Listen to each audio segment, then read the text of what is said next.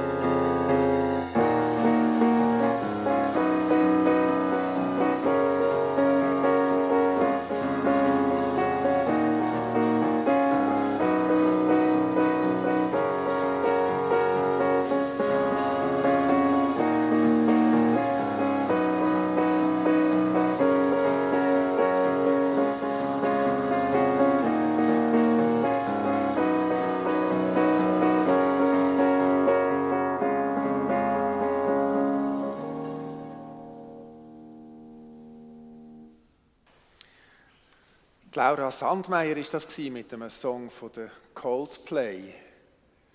Ich heiße Sie alle ganz herzlich willkommen zu dem Gottesdienst heute. Wir feiern im Namen von Gott, wo uns annimmt, so wie wir sind.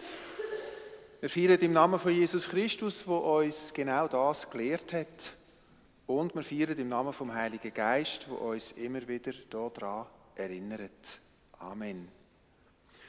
Schön, dass Sie alle gekommen sind, um mit den Sechsklässlerinnen und Sechsklässlern zusammen den Abschluss von dem Unterteil vom, wir sagen dem das PH3, das pädagogische Handeln Teil 3, feiern, wo mit dieser vier heute zu Ende geht und wo ihr dann heute auch noch eine Urkunde überkommt, die euch an das erinnert. Ja, das PH3, das ist der dritte Teil von einem eigentlich fünfteiligen Weg. Der vierte Teil ist nachher der Kampf, den ihr dann ja, eigentlich gegen das Ende der obligatorischen Schulzeit hat. Konflager und Konf und Konfirmation ist dann der Abschluss vom PH 4. Und der Teil 3, wo wir jetzt feiern heute, hat als Inhalt im Konzept vom, vom kirchlichen Religionsunterricht den Titel Bibel und Gemeinde kennenlernen. Also da geht es so ein bisschen um ein Grundwissen auch, äh, wie ist die Bibel entstanden, was hat es dort für Bücher und ja, was ist überhaupt eine Kirchengemeinde. Und ihr habt äh, einiges darüber gehört im Unti und haben euch speziell jetzt auch für heute vorbereitet ähm, mit der Geschichte vom Apostel Paulus. Der Apostel Paulus ist eine ganz wichtige Figur in der frühesten Zeit, in der Entstehung vom Christentum. Ohne ihn, ja, ich weiß nicht, ob man es so sagen kann, aber vielleicht kann man so, so sagen, ohne ihn wären wir jetzt vielleicht heute gar nicht da. Er ist ein wichtiger und einflussreicher Missionar gewesen, hat das Christentum eigentlich von Palästina aus den ganzen Mittelmeerraum ausgetragen bis nach Rom, ins Herz vom römischen Reich. Für uns heute ist es normal, mit dem Christentum aufzuwachsen. Ihr geht in Rallye, wir werden in eine christliche, in Anführungszeichen sage ich jetzt mal, christliche Gesellschaft hineingeboren. Wir wachsen so auf, es ist normal, dass man das ist. Ähm, wir haben schon die Bibel. Äh, ja, alles ist uns schon sehr vertraut und normal. Aber in selber Zeit, wo der Paulus gelebt hat, ist es noch nicht so gewesen. Der Paulus ist äh, ein Jude gewesen, gebürtig. Das Christentum hat es äh, noch nicht oder erst gerade angefangen und es ist sehr eine bewegte Zeit gewesen. Ihr werdet nachher in einem, in einem Theater, wo die Kinder spielen, noch ein bisschen ähm, von dem etwas spüren. Aber zuerst lade ich euch jetzt einmal in die vier hineinzugehen mit einem Lied und mit dem Gebet. Das Lied ist nicht ein bekanntes Lied, es ist auch nicht im Gesangbuch, ihr seht es jetzt gerade hier oben. Wir hören ähm, ein Melodievorspiel zu der Strophe und zum Refrain und dann probieren wir das einfach miteinander. Es hat zwei Strophen.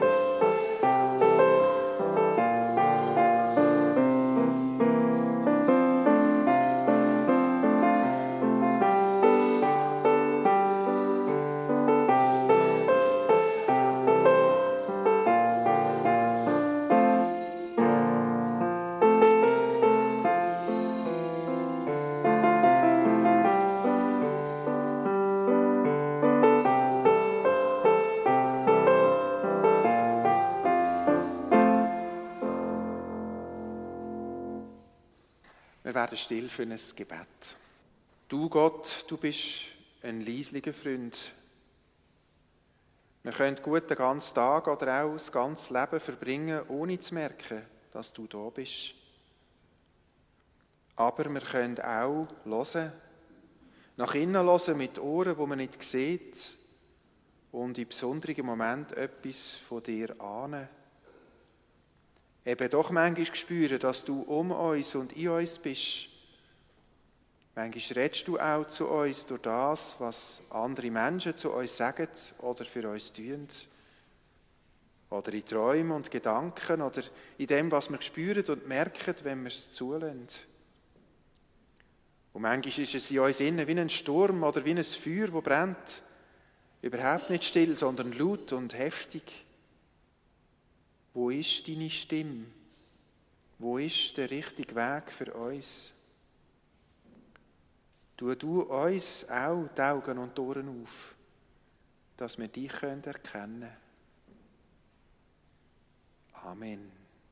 Jetzt hören und sehen wir dann eben gerade einen Abschnitt aus der Lebensgeschichte von Paulus, wo uns berichtet wird im Buch der Apostelgeschichte im Neuen Testament, im neunten Kapitel. Äh, ich sage immer der Paulus, aber am Anfang von dieser Geschichte heißt er eigentlich gar noch nicht so. Er heißt mit seinem jüdischen Namen eigentlich Saulus und es passiert dann eben einiges bis hin zu dem, dass er einen neuen Namen überkommt. Wie kann kreuzigter niemand der Messias sein?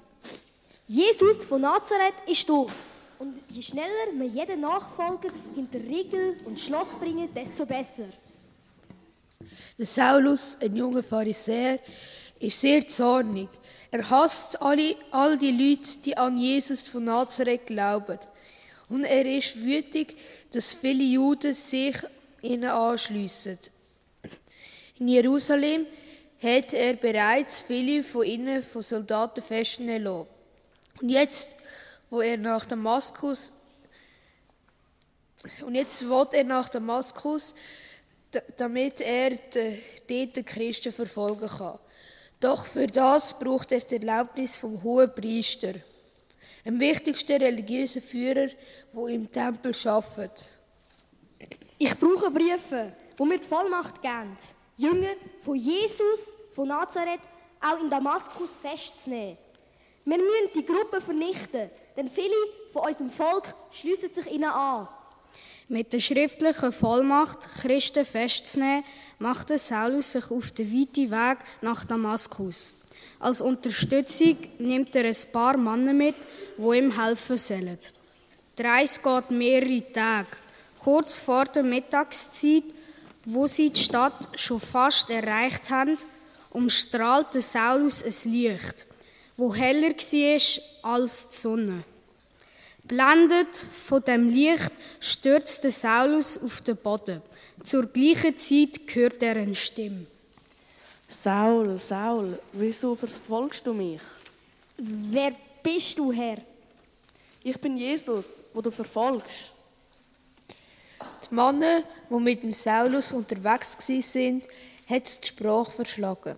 Die Stimmen haben auch sie gehört, doch gesehen haben sie niemand. Der Saulus ist vom Boden aufgestanden, macht seine vom Licht erblendeten Augen auf, doch er hat nichts mehr gesehen. Da haben die Männer den Saulus an die Hand genommen und ihn nach Damaskus gebracht. In ein Haus, wo er, wo er mit in einem Zimmer allein war.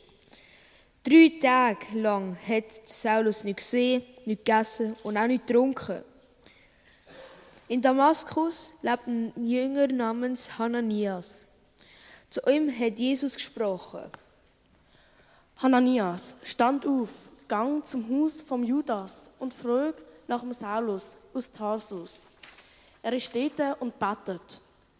In einer Vision hat er gesehen, wie ein Mann namens Hananias zu ihm kommt und ihm die Hände auflegt, damit er wieder sehen kann.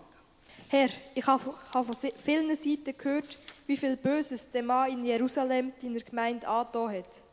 Und jetzt ist er da und hat vom führenden Priester die Vollmacht, als verhaften, wo sich zu deinem Namen bekennen. Gang nur hin. Gerade habe ich, habe ich ihn zu meinem Werkzeug ausgesucht. Er wird meinen Namen den nicht-jüdischen Völkern und ihren Herrscher bekannt machen und auch dem Volk Israel. Und ich will ihm zeigen, wie viel er für das Bekenntnis von meinem Namen leiden muss. Brüder Saul, Herr hat, der Herr hat mich geschickt, Jesus, wo dir unterwegs erschienen ist. Du sollst wieder können sehen und mit dem Heiligen Geist erfüllt werden. In dem Augenblick ist es dem Saulus wie Schuppen von den Augen geflogen und er hat wieder können sehen. Er ist aufgestanden und hat sich taufen hat etwas gegessen und ist wieder zu Kräften gekommen. Der Saulus ist erst ein paar Tage bei den Jüngern und Jüngerinnen in Damaskus. Da ist er auch schon in Synagogen und hat verkündet, dass Jesus Gottes Sohn ist. Alle, die das gehört haben, sind außer sich gewesen. Ist das nicht der, wo in Jerusalem alle verfolgt hat, wo sich Jesus bekannt hat? Er ist doch extra dahin gekommen, damit wir alle Anhänger von Jesus festnehmen und dem einen früheren Priester aus, ausliefern. Der Saulus hat jetzt erst recht die Juden in Damaskus aus der Fassung gebracht, indem er aus der Heiligen Schrift nachweist, dass Jesus der versprochene Retter ist. Nach einiger Zeit beschließen die Juden, den Saulus zu töten, doch er hat davon erfahren. Damit die Juden den Saulus in die Hand bekommen und besiegen können, stellen sie Wachen an die Stadttor. Die Jünger lassen ihn in der Nacht in, in einem Chor die Stadtmauer ab und verhelfen ihm so zur Flucht. Der Saulus kommt nach Jerusalem und will sich den Jünger und Jüngerinnen anschliessen. Aber die haben noch immer Angst vor ihm. Sie können nicht glauben, dass er wirklich einer von ihnen geworden ist. So hat der Barnabas die Sache in die Hand genommen und bringt ihn zu den Aposteln. Er hat ihnen erzählt, wie der Saulus auf dem Weg nach Damaskus den Herr gesehen hat und der Herr zu ihm gesprochen hat. Er erzählt auch, wie mutig der Saulus im Namen von Jesus auftreten ist und für den Namen eingestanden ist. Von da an geht der Saulus bei den Aposteln in Jerusalem ein und aus. Zusammen mit ihnen tritt er mutig und offen für Jesus und seinen Namen ein. Vor allem spricht und diskutiert der Saulus mit den griechisch sprechenden Juden. Die aber wollen ihn umbringen. Wo Glaubensbrüder das erfahren, bringen sie den Saulus in die Hafenstadt Caesarea, damit er von dort nach Tarsus fahren kann. Die Gemeinde in ganz Judäa, Galiläa und Samaria erleben jetzt eine friedliche Zeit. Sie festigen sich und machen Fortschritt in einem gottfälligen Leben. Die heilige Geschichte steht ihr bei und lässt die Zahl der Glaubenden ständig zunehmen. Der Petrus läuft durch das ganze Land und besucht die einzelnen Gemeinden. Dabei ist er auch zu den Christen in Lydäa gekommen. Dort sieht er einen Mensch, er heißt Aeneas, der seit acht Jahren das Bett nicht mehr verlassen konnte, weil er gelähmt war. Jesus Christus hat dich geheilt. Stand auf.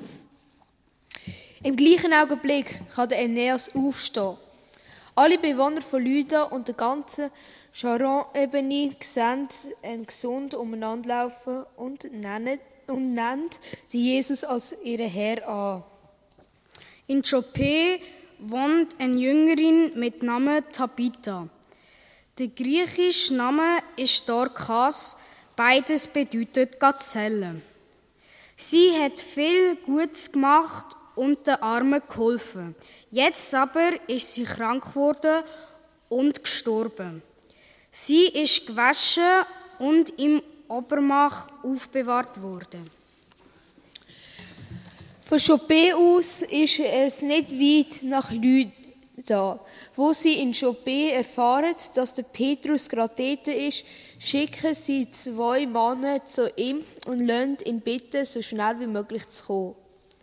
Der Petrus ist sofort mit ihnen mitgegangen. In Chopin haben sie ihn sofort ins Obergemach gebracht.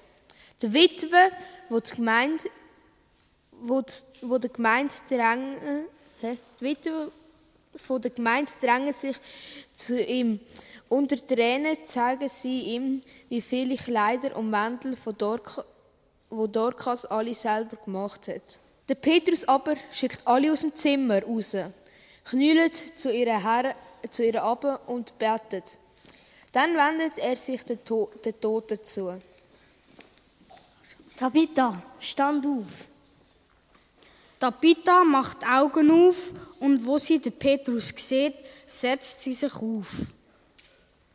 Er streckt ihr die Hand entgegen und hilft ihr aufzustehen.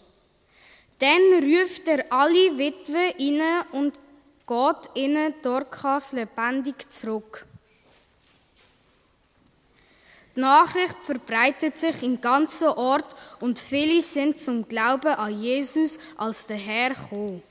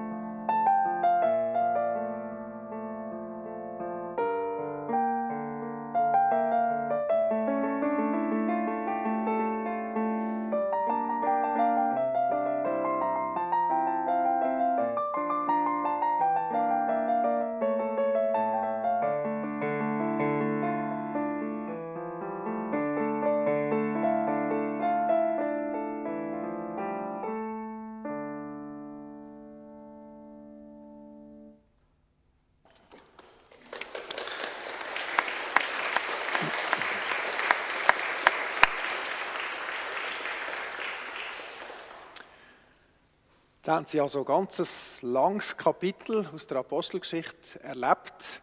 Paulus seine Bekehrung, wo eigentlich auch sein ganzes Leben umkrempelt, dass er, wo zuerst die Christen verfolgt hat, mit glühendem Hass, dann plötzlich merkt, dass er auf dem Holzweg ist und eigentlich die Seite wechselt, dann selber verfolgt wird, muss fliehen, sein Leben auch in Gefahr bringt, mehrere Mal und dann später unterwegs ist, Gemeinde gründet und auch, wie dann am Schluss da auch zusammen mit dem Petrus, ja, Wundertaten vollbringt, Kranke heilt, wo man einfach spürt, da ist so, die neue Bewegung ist äh, mit großer Energie sich am Ausbreiten und berührt viele Menschen und das Christentum wächst. da ist es etwas wirklich radikal Neues gewesen und für die Menschen, die dort zu der christlichen Gemeinde dazugekommen sind, ist es häufig auch äh, ja, wirklich eine große Lebensveränderung gewesen. Was heißt für uns heute denn das? Was heißt das eigentlich denn Christ sein? Rein äußerlich ist man ja Christin oder Christ, wenn man äh, mit einer Konfession eingetragen ist, wenn man Mitglied ist in einer christlichen Kirche. Aber das ist ja im Grunde genommen eine Äußerlichkeit. Ähm, ja, ihr habt auch über die Frage nachgedacht und ihr habt einen Fragenkatalog gehabt, wo ihr äh, so ein bisschen Fragen ankreuzeln wenn ihr findet, ja, das gehört dazu oder nein, das gehört nicht dazu. Und mit diesen Fragen werden wir sie jetzt alle auch konfrontieren. Es sind ein paar von den Jungen sind mit Mikrofon da vorne und stellen die Fragen. Die können mal vorkommen. Und die Idee ist, dass dann, wenn jemand findet, ja mal, das ist eigentlich etwas, was zum Christsein dazugehört, ähm, tut man bei der jeweiligen Frage aufstehen.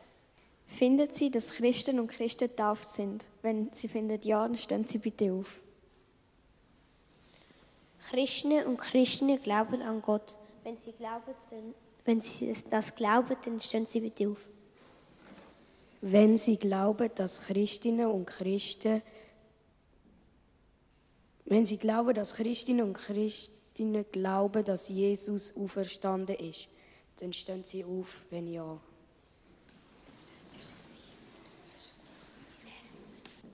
Wenn Sie glauben, dass Christinnen und Christen Weihnachten feiern, dann stehen Sie bitte auf.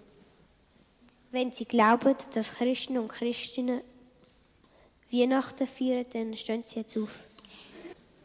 Wenn Sie glauben, dass Christen und Christinnen keine Gewalt anwenden, dann stehen Sie jetzt bitte auf.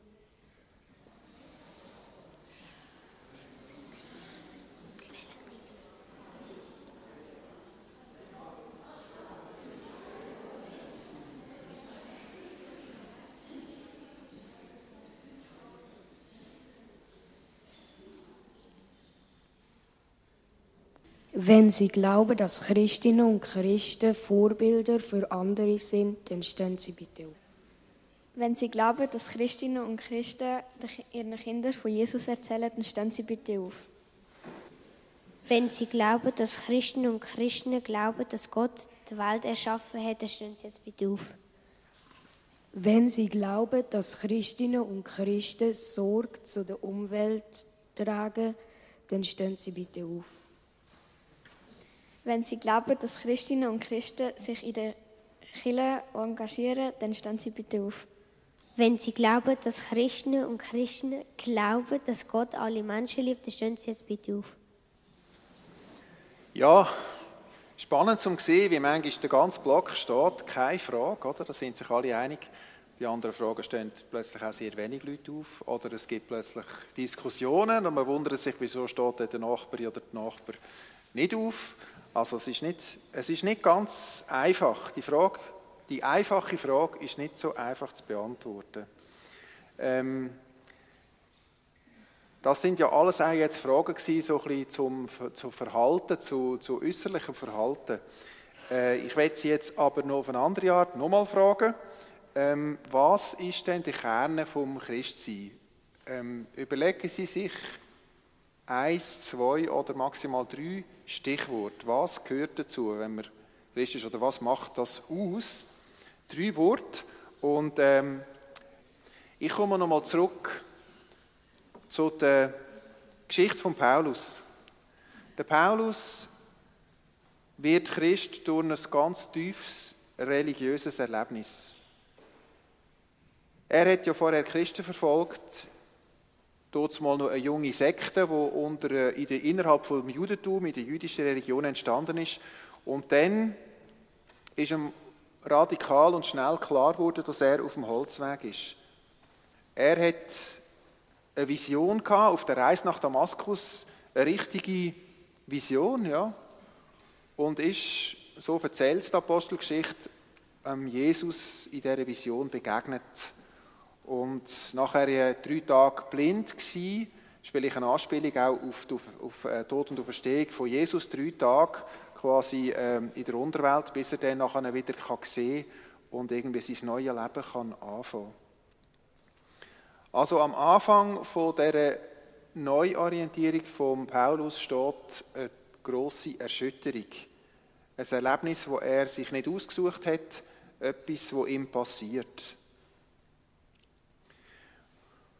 Von uns heute hier haben wahrscheinlich nicht viele so Visionen gehabt. Und auch, aber das weiß ich dann schon weniger, haben vielleicht die wenigsten von uns so tiefe Erschütterungen erlebt. Aber, das sage ich mit Vorsicht. Wie ich schon am Anfang gesagt habe, sind wir durch Geburt in die christliche Gesellschaft hineingekommen. Wir leben in einer Kultur, wo das Christentum noch die dominante Religion ist. Vielleicht aber haben gleich auch einige von uns ganz bewusste Entscheidungen getroffen, zum Wählen als Christinnen oder als Christen leben.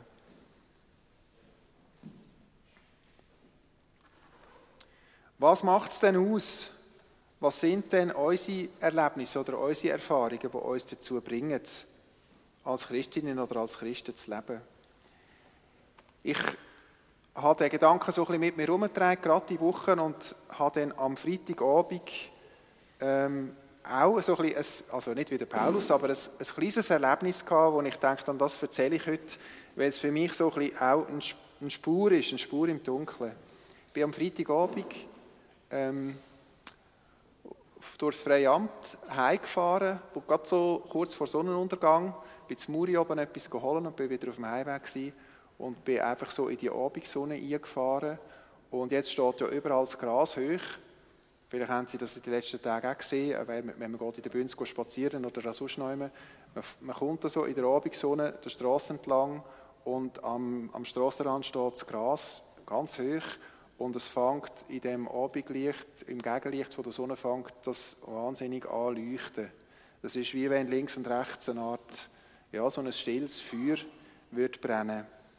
Also, und ja, mir ist es dann so gegangen, dass plötzlich so ein unheimliches Gefühl ist für eigentlich die unglaubliche Schönheit, wo wir uns drin bewegen, die, das Wunder, wo eigentlich das Universum ist, wo wir drin sind, dass wir können einfach staunen und bei mir gibt das auch ein Gefühl von, von einem grossen so aufgehoben sein oder mit drinnen sein und eingebettet sein in einen ganz grossen Zusammenhang.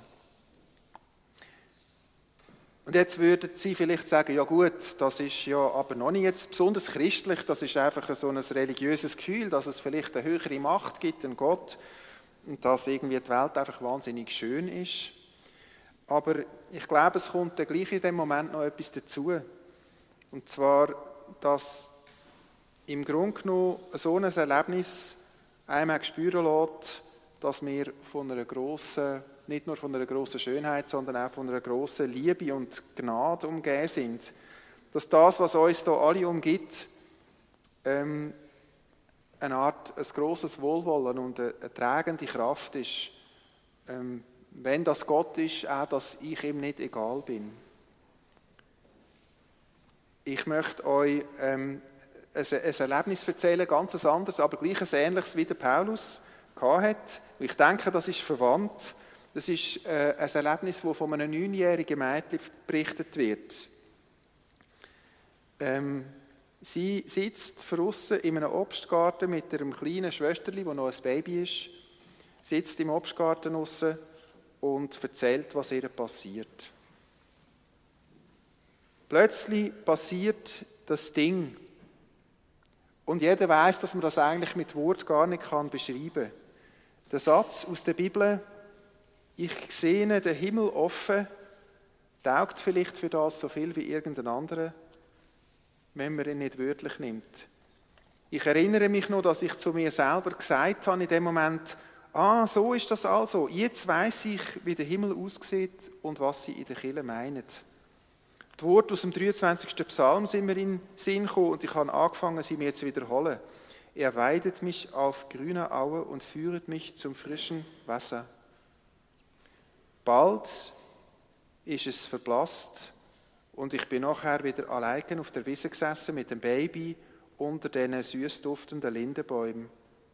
Aber obwohl das Ding vorbei war und nur die irdische Schönheit zurückgeblieben ist, bin ich mit großer Freude erfüllt gewesen. Ich habe die weite Ferne gesehen. Ich glaube, so ähnlich muss das Erlebnis von Paulus auch sein. Eine Art eine Erschütterung, eine Art Moment, wo das, was man ganz normal sieht in der Umgebung, wie sich verändert, wie durchsichtig wird auf etwas anderes hin. Und das Licht, das Paulus gesehen hat, hat ihn ja so fest blendet, ist so hell gewesen, dass er nachher zuerst blind war, dass er also bei normalem Licht gar nichts mehr sehen konnte. Wer in die Sonne geschaut hat, kennt das. Wenn man in die Sonne schaut, kann man nachher eine Zeit lang ja nichts mehr sehen. Im Januar ist eine Frau bei uns im Konfirmandenunterricht gekommen, die von einer Nahtoderfahrung erzählt hat. Auch diese Frau hat berichtet über ein Erlebnis, das sie eigentlich nur schwer hat können beschreiben Auch so ein helles Licht, das auch eine wahnsinnige Anziehungskraft ausgeübt hat, wie wenn es eine Art Quelle von allem, von allem Leben und von aller Liebe überhaupt ist. Ich glaube, dass im Kern das auch die eigentlich sehr einfache Botschaft von Jesus war. So einfach, dass sie für die Menschen zu allen Zeiten eben wieder schwer zum Glauben war. Dass Gott einfach so eine unglaublich tiefe und enorme Liebe ist, wo alles durchzieht, wo alles vergibt und wo auch alles andere lässt verblassen. Alles Falsche und alles Böse. Und um das zu spüren, glaube ich, muss man gar nicht so krasse Visionen haben. Man kann das auch in ganz einfachen Sachen vom Alltag erkennen. Vielleicht in einer unverdienten Zuwendung von einem anderen Menschen, in einer Aufmerksamkeit oder eben in Schönheit. Vielleicht sogar einfach nur schon, wenn man ein frisches Erdbeere probiert. Vielleicht lange das schon. Oder auch in der Begegnung mit Menschen, die von dieser Erfahrung selber ergriffen sind und die aus so einer besonderen Kraft heraus leben können. Im Christentum nennt man das die Gnade, die Gnade Gottes. Und es gibt sehr viel, teils hilflose, aber auch schöne Versuche, um die Gnade zu beschreiben, was die ist. Aus einem Gedicht ein paar Versuche. Gnade ist die Möglichkeit, zum können schnaufen. Gnade ist das Angebot, anzuhalten und auszuruhen. Gnade ist eine Hand, die jemand hebt. Sie ist die Einladung zum Umkehren. Sie ist Befreiung. Sie ist das Ende vom nicht gut genug sein. Gnade ist das Ende der Anklage, der Scham und vom Schatten. Sie ist das Erwachen von Freude und das Auftauchen von Hoffnung. Gnade ist das grosse Heimkommen. Das Dürfen dazugehören und das Spüren, dass etwas gut wird. Jesus Christus hat uns in besonderer Art gezeigt, was das bedeutet, aus der Gnade von Gott herauszuleben. Das hat zu tun mit Nächstenliebe, mit Vergehen, mit Heilung, mit der Suche nach dem, was wirklich zählt und was wirklich auch lebendig macht. Die Begriffe sind alle da in der Wortwolke drin. Es hat damit zu tun, dass wir alle gleich viel wert sind und dass Gott ein großes Ja zu jedem von uns, zu jedem von seinen Geschöpfen sagt. Die Bibel erzählt viel so Begegnungen mit Gott, wo Menschen hatten. Das Erlebnis, das der Paulus hatte, ist eines von vielen. Menschen werden auf tausend Arten von Gott berührt, manchmal auch herausgefordert, aber immer bewegt, um sich von dieser Gnade und von dieser Begegnung zu leiten. Und vielleicht geht es im Grunde genommen einfach um das, dass wir in irgendeiner Form Jesus Christus begegnet und dass die Begegnung uns ergreift und bewegt. Vielleicht mal so wie beim Paulus, vielleicht aber auch mal ganz anders.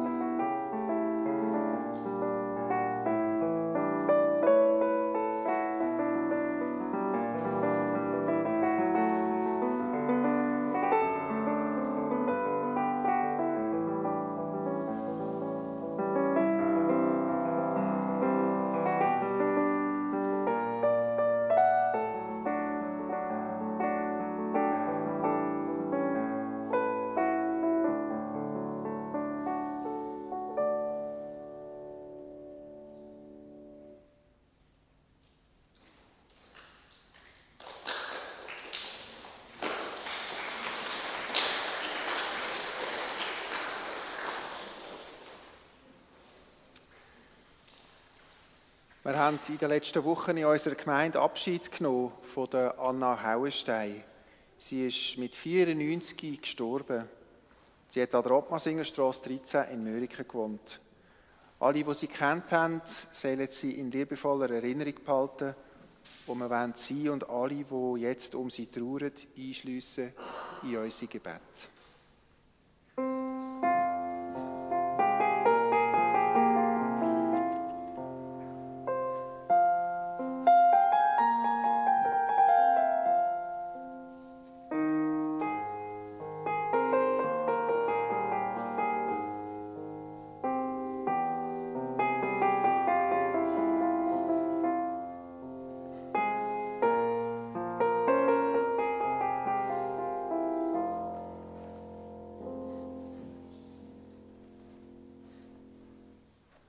Und ja, miteinander beten, das wollen wir jetzt auch. Die Fürbitte, wo ja eigentlich ein Gebet ist, wo alle, die es brauchen, sollen eingeschlossen sein, eben die grosse Güte und Liebe, die uns alle umgibt.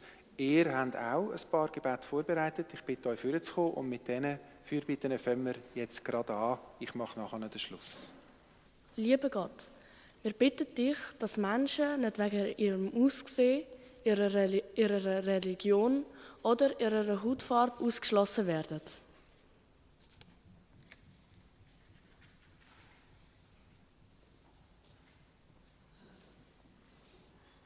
Lieber Gott, wir bitten dich um Frieden auf dieser Welt. Auch um Liebe, dass wir nicht miteinander umgehen und gerecht sind.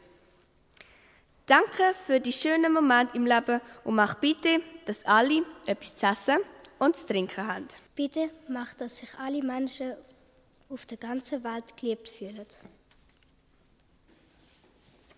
Lieber Gott, ich wünsche allen Menschen viel Gesundheit und Glück im Leben. Lieber Gott, lieber Gott, ich wünsche mir, dass die Welt umweltfreundlicher wird. Lieber Gott, ich wünsche mir, dass es keinen Krieg mehr gibt. Lieber Gott, dass ich wünsche, dass alle Menschen gleichberechtigt behandelt werden. Lieber Gott, ich wünsche mir, dass alle gleich gut behandelt werden und ein gesundes Leben können führen Lieber Gott, noch viel anderes in dieser Welt bewegt uns, macht uns traurig oder müde oder verzweifelt. Und so bringen wir dir jetzt in einem Moment von der Stille all das, was uns je persönlich bewegt und beschäftigt. Alles bringen wir zu dir. Mach du uns auch parat, auf dich zu hören, gespürig zu werden für das, was du uns sagst. So sind wir stille zu dir.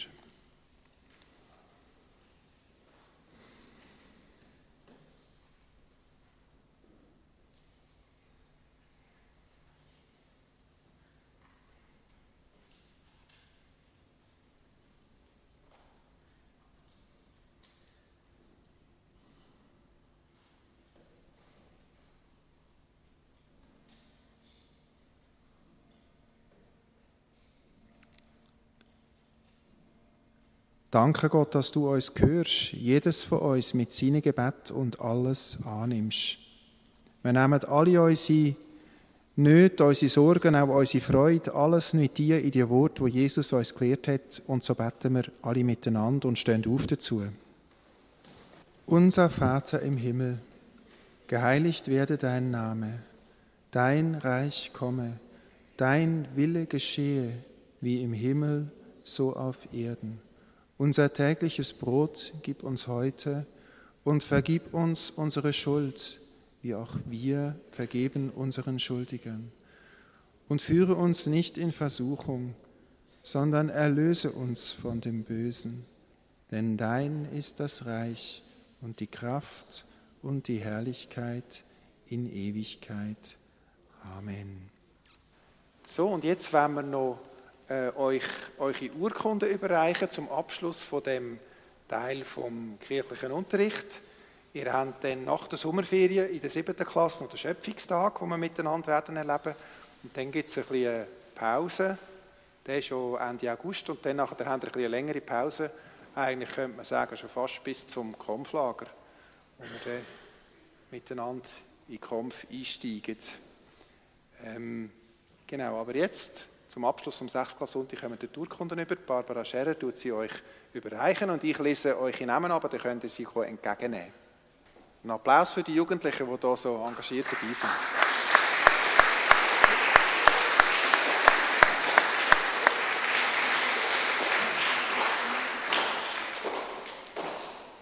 Der Nico Notter wäre noch gewesen, er ist aber heute nicht da. Er hat seine Urkunde schon im Voraus ähm, überreicht bekommen. Ich danke euch allen, die heute mitgeholfen haben. Euch, den Kind, für die Gestaltung von dem Gottesdienst, für euch ein grosses Theater und die Mitwirkung. Der Barbara Scherer für das gemeinsame Vorbereiten und den Unterricht, den sie mit dem Kind gestaltet hat im letzten halben Jahr. Danke der Laura Sandmeier fürs äh, Klavierspiel und der Christina Ischi für das Klavier und das Orgelspiel, das jetzt noch kommt. Danke der Nadia Baumgartner, die hier Gastgeber ist als Sigristin heute in der Kille. Am Ausgang legen wir eine Kollekte zusammen, entweder mit ähm, richtigem Geld in der Kessel oder auch über Twins. Der Code steht angebracht, wo bestimmt ist für den Rüebli-Treff in Wildeck. Das ist ja so ein Freizeittreff für äh, kognitiv eingeschränkte Leute, junge und ältere, die sich ähm, in Wildeck in der Blackimat in einem Raum können treffen und zusammen Freizeitprogramm äh, Erlebnis, Ausflüge und Bastelarbeiten und so machen. Ich empfehle Ihnen die Kollekte herzlich und danke für alle Gaben. Am nächsten Sonntag feiern wir den Gottesdienst in Holderbank und zwar schon am halben zehn, ein Kurzgottesdienst, weil wir am 10 Kirchengemeinsversammlung haben. Ganz herzliche Einladung auf Holderbank. Es gibt eine Kinderhütte und ähm, in zwei Wochen feiern wir den Gottesdienst im äh, Festzelt auf dem Jugendfestareal hier in Möriken am Sonntagmorgen herzliche Einladung. Auch dort haben wir, ähm, äh, ist es kindergerecht und für die ganz kleinen Kinder gibt es dann noch eine Geschichtenstunde parallel zum Jugendfestgottesdienst. Der wird angeboten vom Team von der Schul- und Dorfbibliothek. Und heute sind Sie alle ganz herzlich im Anschluss draussen noch eingeladen zu einem kleinen Apero. Den hat Barbara Scherer mit der Unti-Klasse zusammen vorbereitet. Also bleiben Sie doch alle noch einen Moment nachher äh, zum Apero. Ganz herzliche Einladung. Wir schließen jetzt den Gottesdienst mit dem äh, Lied im Gesangbuch bei der Nummer 233. Nun danket alle Gott. Singen wir zusammen noch einen Klassiker aus dem Gesangbuch nach dem völlig unbekannten Lied am Anfang. Überkommen dann den Segen für auf den Weg und hören noch ein Orgelspiel zum Ausgang. Ich bitte Sie zum Singen, wenn Sie können, aufzustehen. 233, 1 bis 3.